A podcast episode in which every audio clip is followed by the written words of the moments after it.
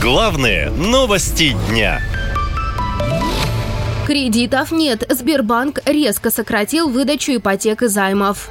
Начнем с того, что прошлый год стал настоящим потрясением для банковского сектора. После начала спецоперации на Украине первое полугодие банки завершили с рекордным убытком в полтора триллиона рублей. Однако к концу года сектор оправился и вышел на 203 миллиарда рублей прибыли. Но так или иначе, это был худший результат за последние 7 лет, говорят финансовые аналитики. В 2023 ситуация изменилась, и банки такие идут к прибыльному завершению года. Но теперь проблемы с финансами не у них, а у россиян, поясняет управляющий директор эксперт РА Юрий Беликов. Население и бизнес в этом году начали активно брать кредиты.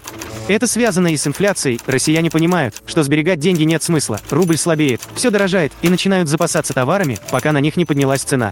Плюс некоторые люди кредиты брать вынуждены, так как без них ничего себе позволить не могут. Ну, условно, холодильник сломался. Не у всех есть на новый полная сумма.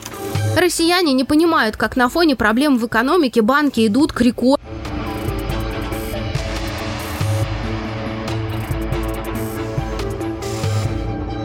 То, на чем банки зарабатывают сейчас, может в будущем стать источником их проблем.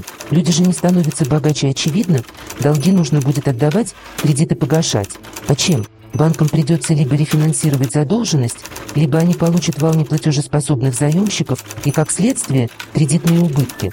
Центробанк такой сценарий не устраивает. Вот он и решил погасить кредитный бум, ужесточая условия выдачи кредитов и повышая ставку, говорят финансовые аналитики. И теперь кредитование действительно поставили на паузу. Так, с сентября в Сбербанке резко просили выдачи кредитов, а в октябре, по прогнозам аналитиков, сократится и выдача ипотек. Дело в том, что в этом месяце начнут действовать повышенные требования к кредитованию людей с высокой долговой нагрузкой, а самых закредитованных заемщиков фактически отправят в черный список, то есть кредиты и ипотеки выдавать им не будут, поясняют эксперты. Вот только можно ли в современной России прожить без кредитов, россияне не уверены.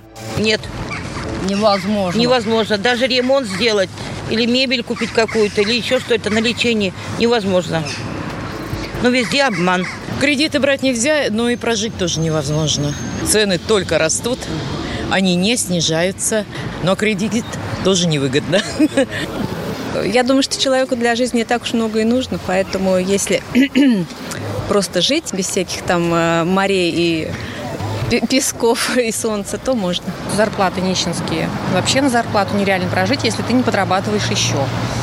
Жить стало дорого, и без кредитов многие просто не могут обойтись. Причем на покупку недвижимости в этом году взяли кредит только 5% россиян, 14% на приобретение автомобиля. Остальные же люди закрывают займами базовые потребности, лекарства и лечение, собрать ребенка в школу, берут кредиты даже чтобы купить продукты, рассказывают сотрудники банков. При этом именно наличие кредита многие психологи называют одной из главных причин глубокой депрессии. А она есть, согласно свежим исследованиям, у каждого десятого россиянина.